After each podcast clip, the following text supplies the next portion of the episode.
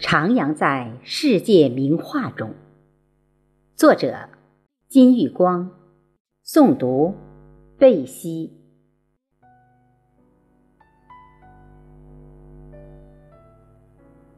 闲暇时，喜欢欣赏那些世界名画，仿佛穿梭在时光的隧道里，又如同漫步在自然的阳光中。循着大师眼中的风景，来一次心灵的陶冶和探寻的旅程。油画，斑驳的色彩，凝重的画面，欣赏时是需要距离的。古人形容早春的嫩绿，草色遥看近却无。可用来形容欣赏。油画，如同欣赏早春的草地，必须远看，才能发觉春的气息。保尔·塞尚是近代欧洲绘画史上的重要作家，被称为现代绘画之父。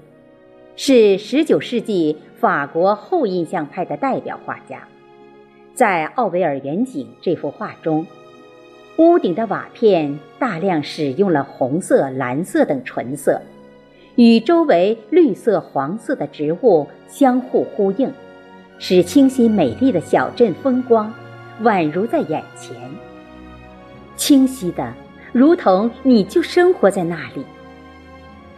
他一生热爱自己的事业。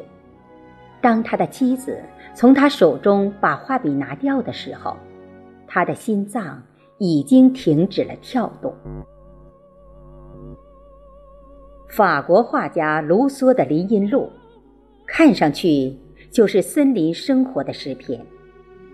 近景是逆光阴影下的几棵树和被砍伐的一棵大树。它的树干虽还不粗壮，略微弯向一边，却伸出了繁茂的树枝。牧人和牛羊在休闲的休息，中景远景的树木在阳光下显得十分耀眼。而科罗的作品《模特枫丹的回忆》，透过树干之间，看到清澄如镜的湖水。远山远树的虚景，温暖的阳光从树缝中间照射在水边的草地上。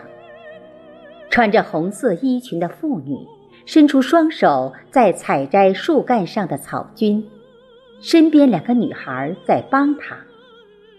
仿佛柔弱的树枝被风吹动着，浓郁的树枝发出瑟瑟的响声，人与景交融一起。表现了画家对优美的枫丹白露景色的深情回忆，也让我仿佛置身在童年生活的北方，我的北方。俄罗斯画家西施金的《松林中的早晨》，清幽深邃的松林，朝阳从林外的沟壑升起。晨曦给高大的松林梢头抹上一层金灰，轻纱般清静的晨雾在林间缭绕，微风拂动着树梢，在同它们絮絮低语。四周是那样静谧安宁，意境质朴清新，使观者仿佛感觉到林间清晨的凉意，闻到松脂的芳香。四只在嬉闹玩耍的黑熊，为宁静的松林增添了生机和情趣。还有它的松林间，庄严而静谧，显示着美与丽相结合的俄罗斯森林的雄伟形象。列维坦的白桦林，绚丽而本色地揭示了大自然的美。梅尔尼科夫的林间独行。林间漫步，无不让你在大自然中流连往返，徜徉在绿的季节里，仿佛你刚刚从那林间走过，风的细雨，树木的余香尚在，梦魂萦绕的北方。累了，就去丹麦画家克多耶的斯卡宴的玫瑰花园里坐坐，像那位看报的白衣裙女性一样，面对绿草如茵、繁花似锦的玫瑰花园，享受安静安详的家庭生活。而伏尔加河纤夫，不仅用油画的语言，而且用色彩的美妙音符和旋律。谱写了伏尔加河船夫的真实画面，深刻生动，感人。许多的时光，我都在别一片天地里，欣赏着因时光的流转而引起的千变万化的自然色彩。那里的白天阳光灿烂，夜晚星空璀璨而深邃。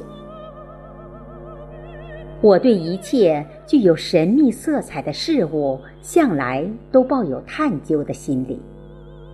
看着油画，那凝重的画面，寂凉的色彩，仿佛承载着岁月的沧桑，深邃的，让我想探究画后面的东西，探究画家以画要孕育的深远，甚至直指生命与死亡。一股在我心中积存已久、藏匿很深的潜流，顿时就会涌动起来，似乎在唤醒沉睡的生命。美学上有一个观点：美是需要一定距离的，朦胧美总是令人神往，给人无限的想象力。